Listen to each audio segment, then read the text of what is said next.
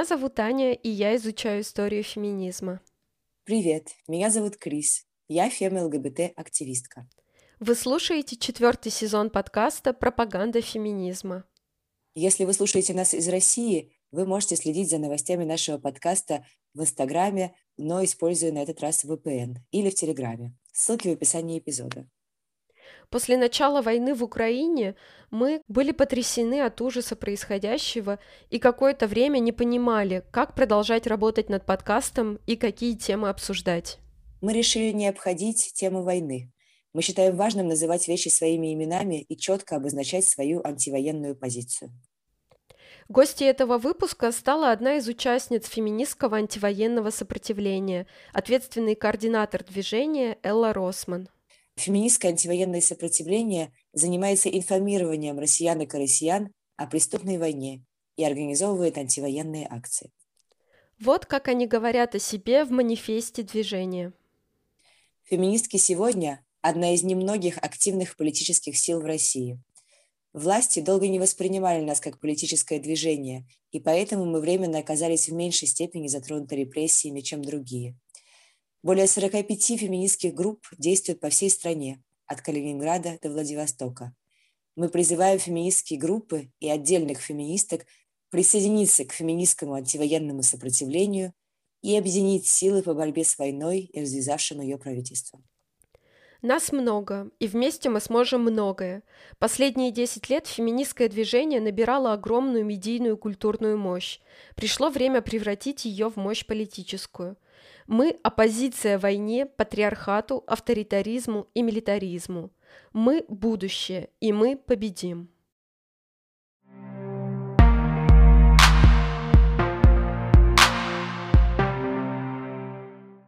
А, привет, Элла. Расскажи о себе.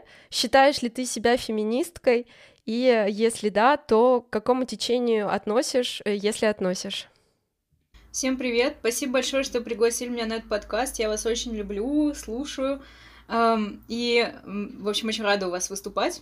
В первую очередь хотела это сказать. Вот, и если говорить а, о моей позиции внутри феминизма, на самом деле, э, все-таки, наверное, в первую очередь я себя считаю исследовательницей, да, и большая моя работа, связанная с гендерной проблематикой, она идет внутри академии да, то есть я занимаюсь э, гендерной историей, конкретно сейчас я пишу PhD в э, университетском колледже Лондона по теме про позднесоветское девичество, да, там про дискурсы дискурсы, которые окружали э, девушек, э, э, да, растущих в разные этапы позднесоветского периода.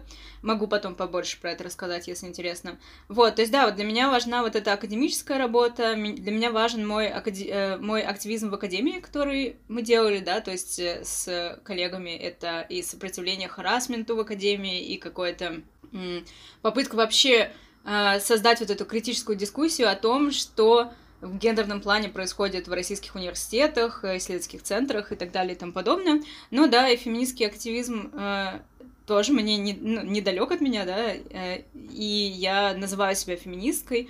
И э, если говорить о течении, то мне, наверное, уже много лет, в принципе, важно такое течение постколониального, да, феминизма, когда мы говорим о динамике империи и о том, как она влияет на гендерные отношения в разных странах и о колониализме и колони... колониализме внутри культуры. В общем, наверное, наверное, можно сказать, что я постколониальная феминистка, но, может быть, ну, не уверена, в общем, что вообще как бы это точно, но, в принципе, мне близко вот именно эта тематика внутри феминизма. Да, спасибо. Но в этом выпуске мы бы хотели именно сфокусироваться на феминистском антивоенном сопротивлении – это движение, которое появилось на следующий день после начала войны с Украиной. И как участница этого движения, можешь ли рассказать, пожалуйста, поподробнее о том, что это за движение, как появилась идея его создать, э, как устроена ваша работа и так далее? Да, спасибо большое. Действительно, мы появились 25 февраля, да, в принципе, когда прошел первый шок, вот тогда-то мы и начали свою работу как движение. Эм, вообще, я хочу немножко связать то, что я сказала про постколониальный феминизм с вот этим нашим движением, потому что на самом деле они не так уж далеки друг от друга. А, в принципе, мы, конечно, такое антиимпериалистское движение, да, мы против империали... империализма российского, мы против империалистской агрессии, которая развернула Россия в Украине, и мы вообще видим вот это, то, что сейчас происходит в Украине, именно как такую вот агрессию империи, которая не видит другие страны как независимые государства, да, они уже как бы несколько десятков лет независимые государства, не видят их как э, каких-то э, как каких-то собеседников, да, а видят их как, собственно, окраины, как какие-то периферии, которые должны, которые раньше были частью этой империи, теперь должны быть возвращены в ее лона. Вот, и, в принципе, ну, это речь, конечно, когда мы говорим о такой динамике, это речь не только об э, Украине. Это речь о том, как Россия относится к своим собственным там, и национальным республикам, да, и вообще разным субъектам федерации, и как она относится к Средней Азии, и вообще ко многим другим Э, ко многим другим э, местам, да, в регионе, вот, и так я просто хотела сказать, что эти вещи, они не так уж, э, вот то, мои убеждения какие-то и то, чем мы занимаемся именно конкретно в этом движении, они на самом деле не так уж далеки друг от друга. Вот, ну а что касается именно фактически нашего движения, то да, 25 февраля мы собрались с товарками, с которыми мы уже давно работаем. Часть из них сейчас работает анонимно в движении, потому что они все еще в России и не в безопасности. Часть из них открыта, например, вот Даша Севенко, да, вот, мы собрались и поняли, что, ну, вообще вот то, что произошло, это уничтожает, во-первых, все, о чем мы, что мы пытались построить, да, всю нашу какую-то борьбу за более за более ненасильственное общество, не знаю, за, за какое-то более за какую-то другую жизнь, да, и России, и, и за другие ее отношения к своим собственным соседям и так далее. Вот, и мы поняли, что мы как феминистки просто не можем оставаться в стороне от происходящего, и нам нужно быстро сорганизоваться, нам нужно кинуть клич к тем феминистским организациям, с которыми мы уже сотрудничали долгое время. А я хочу сказать, что по моему собственному мониторингу, который я веду четвертый год, в России к началу войны было более 45 феминистских организаций, именно grassroots, да, то есть э, низовых, незарегистрированных таких вот ячеек, скажем так, вот, которые занимались своей активистской работой в разных городах. Они, они очень все разные, да, там, естественно, очень много и конфликтов между ними было. Вот, но они были, и со многими мы были на связи. Вот, так что да, мы быстро сорганизовались, написали наш манифест, который потом еще удалось быстро перевести на английский язык, потому что организовываться с э, феминистками за пределами России и с разными, в разных странах, да, это для нас тоже такая важная задача. Мы пытаемся быть интернациональным движением, не замыкаться на, только на российской, на России, да, и на самих себе. И, и в этом смысле немного противостоять такому вот жесткому изоляционизму, который, в который входит сейчас Россия. Да, так что да, мы написали манифест, мы сделали наши каналы связи разные, и э, начали запускать наши первые акции, сделали собственный дизайн листовок, которые предложили распространить с информацией о войне. И, ну, если говорить о двух, наверное, наших самых важных целях нашего движения, да, то первая цель — это, конечно, протестовать против того, что происходит, и показывать, что мы не согласны, да, с этой войной, мы не согласны с этой политикой, мы не согласны с этой ситуацией, не согласны с тем, что происходит внутри России, да, репрессии имеется в виду против журналистов, активистов, вот, и мы, э, мы, мы не будем принимать это просто так, да, мы будем говорить нет вот этому всему происходящему вместе с другими активистками, да, с других стран, которые тоже неравнодушны к этому. Вот, а другая наша цель была, конечно, э, было сразу понятно с самого начала войны, что информация правдивая о войне будет блокироваться в России, да, что будет э, уничтожаться оставшиеся независимые СМИ, что будет, будут, будут э, контролировать и э, блокировать участки в интернете, да, участки интернета, скажем так, соцсети, короче говоря.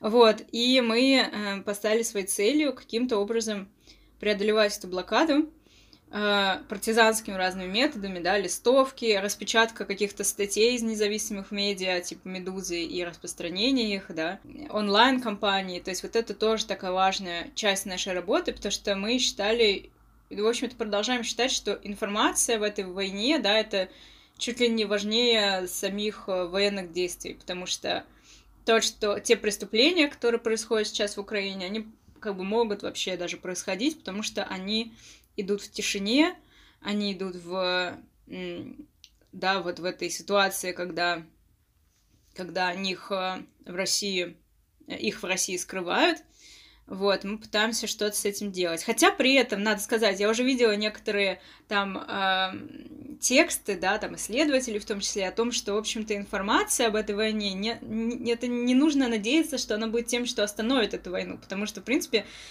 как бы даже когда ты людям доносишь эту информацию, да, они начинают там псих, психологически как-то сопротивляться, не знаю, или они не чувствуют себя в силы сопротивляться своему государству, да, и так, которое вот это все делает. То есть тут как бы сложно, на самом деле, вопрос, насколько, насколько, если вот мы доносим эту информацию до людей, насколько это действительно останавливает, да, как-то в каком-то смысле приближает конец этой войны, но все равно мы считаем, что это важная, э, важная часть, да, что как бы э, как, как с домашним насилием преступление не должно происходить в тишине и в полном игнорировании со стороны окружающих э, людей, да.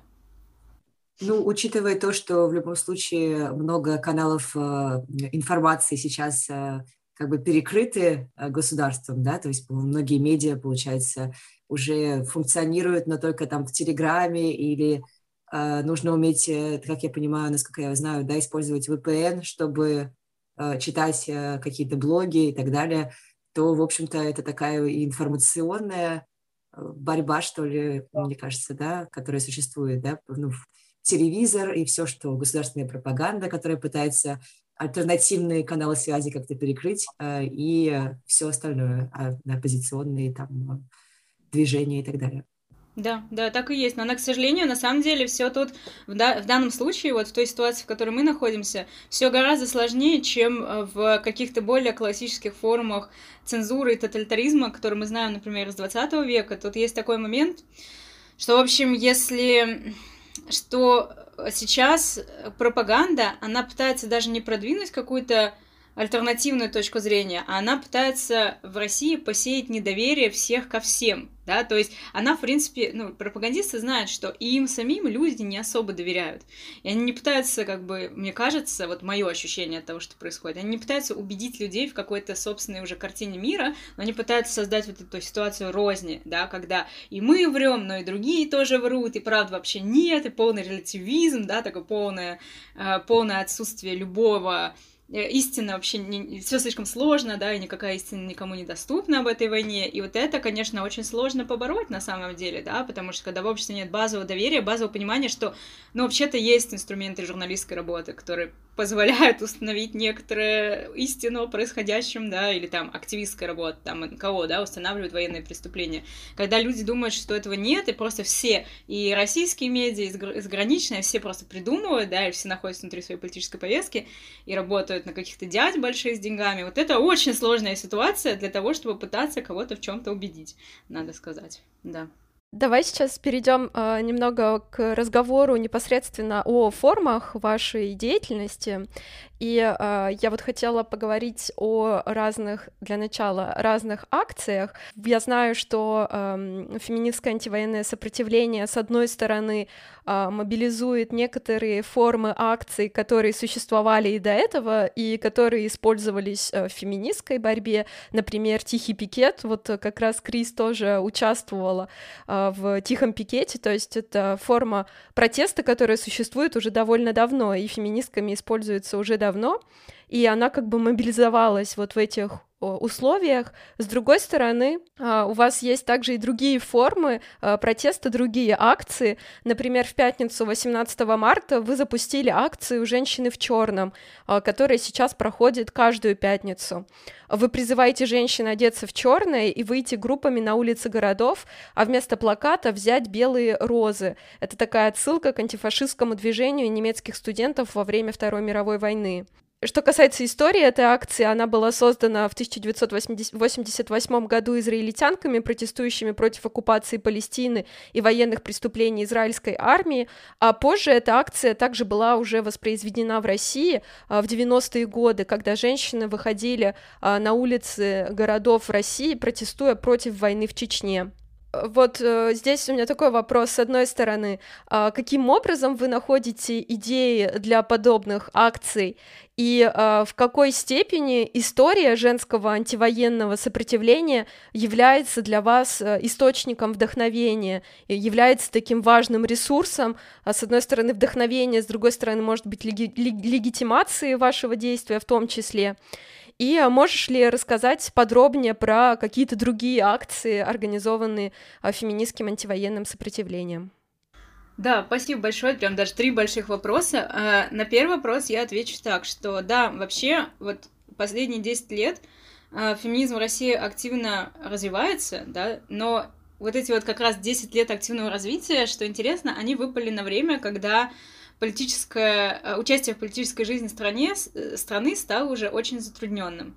Да? То есть э, феминистки развивали свое движение, вот новое вот это вот поколение феминисток в России, в тех условиях, когда уже уже не было, да, там, надежд, может, сделать свою какую-то партию, уже не было надежд на нормальное, адекватное представительство уже не было, уже было очень много ограничений по поводу и э, всех протестов, да, и уличных, и всех вот этих вещей. И мне кажется, ну, это, конечно, очень негативные факторы для развития политического движения, но в то же время это то, вот эти сложные условия, это было то, что научило феминисток очень сильно быть креативными, да, в своей собственной работе. То есть, если они не могли делать непосредственно политическую работу, да, политическую борьбу, они делали арт-активизм, да, когда пытались вынести какие-то темы на улицу городов, да, и заставить людей говорить о них при помощи каких-то вот перформансов, да, акций. Они делали э, то, что называется комьюнити-активизм на английском языке, когда ты работаешь со своим собственным комьюнити небольшим, да, там а, сотрудничаешь, например, с каким-то НКО или кризисным центром, вот, вот этим тоже они занимались, активистки вот э, последних, последних лет в России, вот, они делали разную образовательную работу, да, просвет, просветительскую работу, как это на русском часто называется, вот, то есть было очень много разных форматов работы, очень-очень таких вот Э, много классных выдумок за последние годы. И мне кажется, вот сейчас просто мы все вот эти весь этот опыт, да, и также большой опыт работы в соцсетях, конечно, тут еще э, очень важен. Вот весь этот опыт, по сути, наши активистки используют э, для того, чтобы делать какое-то заявление, да, делать свою работу в условиях, когда это просто абсолютно невозможно, да, то есть, типа, Э, когда уже расставлены все возможные флаги так, что между ними и нет пространства больше. Вот. Получается все равно находить вот это пространство и высказываться, делать высказывание, доносить его до других людей. Да, что касается наших акций, Uh, ну, да, у нас вообще было несколько акций, не только «Женщины в черном», у нас еще была акция, вот она до сих пор идет, Мариуполь 5000, где наши активистки, они делают такие вот... Мы, мы взяли фотографии из Мариуполя, которые стали приходить, да, на которых видно, что люди в Мариуполе, они хоронят людей, убитых э, во время войны, убитых э, российской армией, прямо у себя во дворах, да, и ставят кресты над этими могилами посреди там детских площадок, посреди парков, потому что они не могут далеко отойти от собственных бомбоубежищ, слишком опасно, слишком много обстрелов. Вот, и это вызывает ужас, да, эти фотографии, это вот э, одни из самых, наверное, страшных снимков этой войны. И мы э, придумали, что можно было бы делать у себя во дворах в России такие вот э, маленькие могилки, да, ставить вот эти кресты, делать такие импровизированные могилы, да, память о вот этих людях погибших, и тоже как бы заставляя тех, кто проходит мимо этих объектов, видят их, все-таки задумываться о том, что происходит, как бы разрывая вот это вот, не знаю, люди пытаются остаться в безопасности, они пытаются не думать о том, что происходит, жить своей мирной жизнью, но в их мирной жизни э, возникает этот объект, да, и напоминает им о том, что эта мирная жизнь на самом деле является фикцией, иллюзией. Вот, вот такая у нас тоже акция есть. Ну, да, да, то есть мы проводим вот эти вот именно акции как раз э, вот э, такие на, на стыке, может быть, художественных и политических, и используя тот опыт, который у нас был. А третий вопрос я забыла, какой был. А, как раз был про другие акции, но еще про историю женского антивоенного движения в разных странах, как э, источник для вдохновения, идей, каких-то акций, способов действовать. Да, мы очень, мы на самом деле стараемся делать этот research, вообще смотреть, как женщины в разные времена протестовали и феминистки, да, и просто женские организации, как они протестовали против войн. И вообще надо сказать, тут такой важный момент, э, об этом есть очень хорошая статья новая Дженна Норман в журнале Tribune. Кстати, одна из активисток нашего движения перевела эту статью, мы ее опубликовали в нашем телеграм-канале. Э, если эта девушка слушает нас, то я хочу сказать ей огромное спасибо за ее работу. Вот, если кому-то это интересная статья, и они не читают на английском, ее можно прочитать на русском. Погуглить, да, поискать по нашему каналу. Вот, в общем, в этой статье Дженна Норман на самом деле показывает, что вообще-то феминистское движение, оно всегда на протяжении всей своей истории, с самых первых, да, э, этапов, оно было связано с антивоенным движением, и что женщины-феминистки э, всегда понимали, что условия для того, чтобы осуществить то, что они задумали, да, и добиться тех прав и возможностей для женщин и других групп, которые они задумали, эти условия в первую очередь включают мирное небо над головой, да, и мирные обстоятельства, потому что во время войны приоритеты вообще другие. Во время войны, э, ну, никакие там какие-то особенные специфические права женщин, да, просто там выжить, да, не знаю, победить. И э, во время войны пропаганда, которая работает в любой стране, включенной в военных действий, она начинает юзать, использовать очень э, традиционалистскую риторику, да, связанную с гендером именно. Э, ну, в общем, война не лучшие условия для развития феминизма. Для того, чтобы феминизм развивался как борьба и, жен... и права женщин развивались, для этого нужно, э, нужен мир.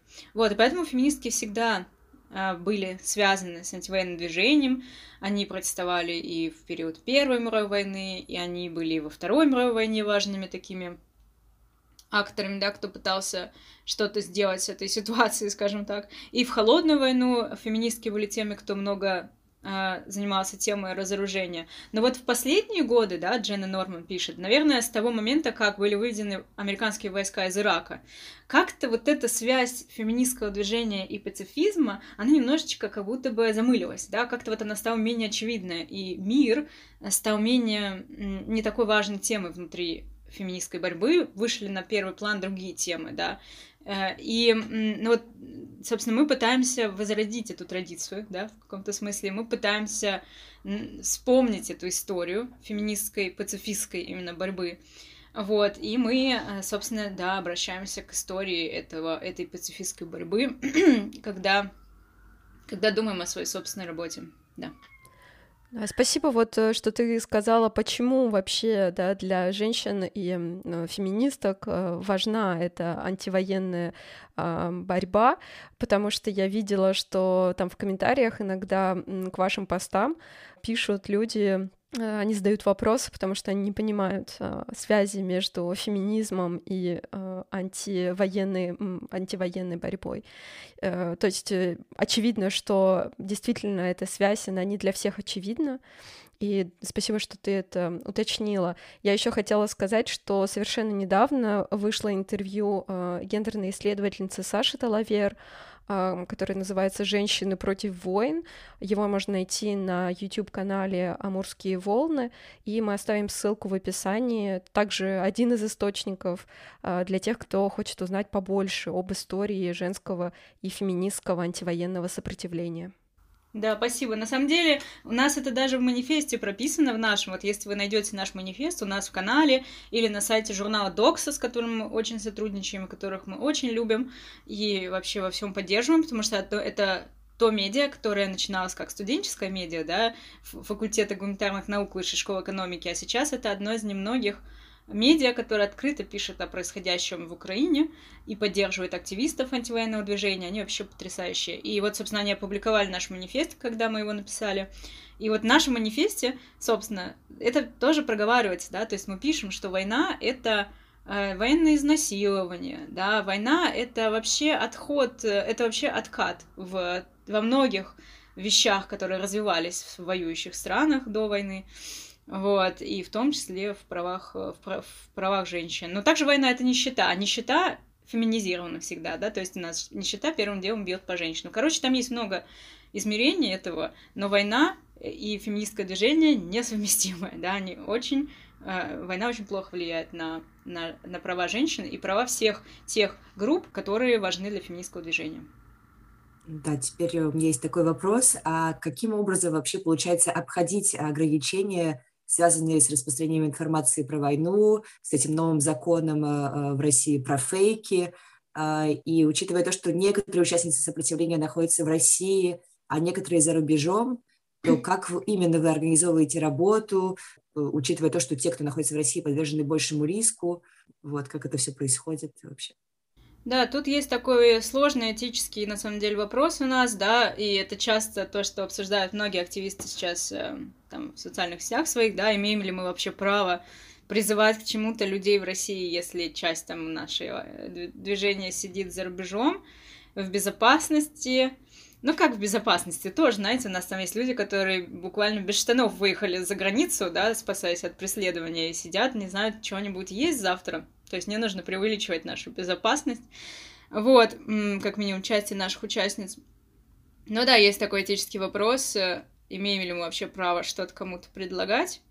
А, мы для себя пока его решили таким образом, что мы очень четко, постоянно говорим о рисках, да, то есть мы освещаем все случаи арестов, которые, э, которые находим, да, наших активисток, э, ну и, в принципе, там э, мы пишем и про случаи преследования других антивоенных активистов, мы пишем про вообще какие риски, да, вот создают вот эти новые законы, например, закон о фейках, да, теперь новый принятый во время войны уже, когда за фейки о войне можно сесть на 15 лет в тюрьму. То есть мы стараемся быть максимально открытыми по поводу того, насколько опасно то, чем мы занимаемся, да, для людей внутри России. И не пытаемся говорить, что да нет, это все нормально, там, это все. То есть мы даже в тех вещах, которые не обложены законами сейчас, мы все равно говорим, что сейчас активизм не может быть безопасен вообще в России. Вот, так что это такой вот, да, вот мы вот так решаем этот вопрос. Также у нас есть э, стачечный фонд теперь вместе с антивоенным больничным и организацией Антиджоб.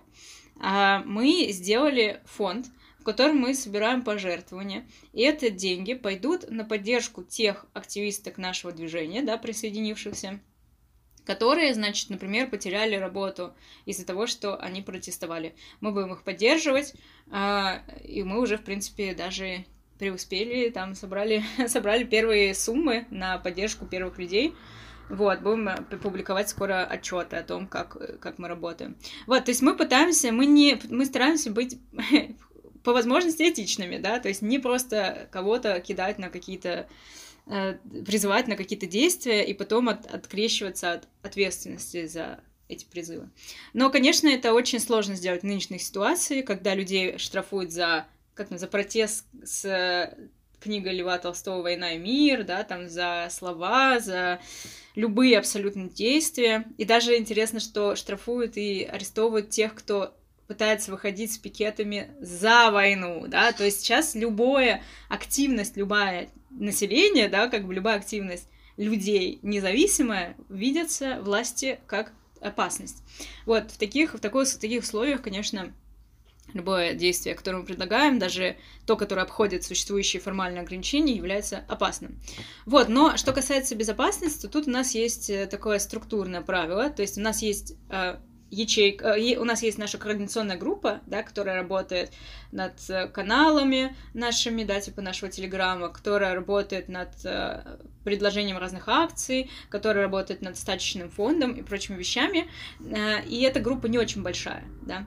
А, и у нас есть, и мы как бы, мы не пытаемся связаться абсолютно со всеми феминистскими группами в разных городах, да, и держать с ними прямую связь. Мы на самом деле предлагаем разные действия, да. У нас есть чат-бот, где люди, которые нас читают, могут предложить собственные действия. Например, нам очень много листовок предлагают классных, всяких дизайнов.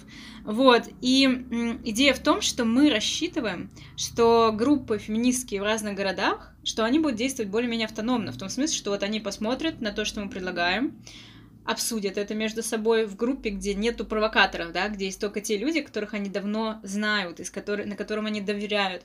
Вот, и дальше они придумают уже свою собственную программу действия в этой ситуации, либо они скажут, что все, что мы предлагаем, неверно и глупо, да, и предложат какие-то свои собственные идеи, может быть, пришлют нам, а может быть, просто осуществлят какую-то акцию и пришлют нам документацию. Мы все постараемся публиковать вот по максимуму все, что нам присылают, хотя нам очень много сообщений приходит, по несколько сотен в день, да. Вот у меня сейчас, кстати, дежурство, на самом деле, на боте, э, у нас э, смены, мы дежурим сменами, вот, и я сейчас... Договорю и буду отвечать на те сообщения, которые там уже накопились. Короче, да, мы, э, расщ... ну, мы пытаемся, короче говоря, сделать такую горизонтальную структуру. Нам кажется, что это более безопасная структура, потому что, опять же, самая плотная работа над планированием акций, над вот этими всеми опасными вещами, да, э, происходит вну... внутри групп, где люди уже работали друг с другом и знают друг друга.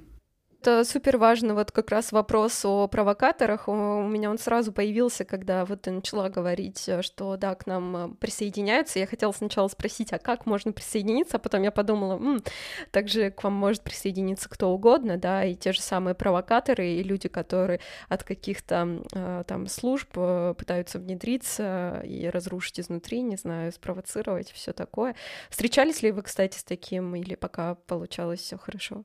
Ну да, благодаря тому, что у нас такая структура, в принципе, но провокаторы, э, они могут пытаться прибиться к другим э, ячейкам, да, вот мы это называем ячейки нашего движения, вот, но в принципе, э, в принципе, я думаю, что эта структура более позволяет какую-то минимальную безопасность создавать от этого.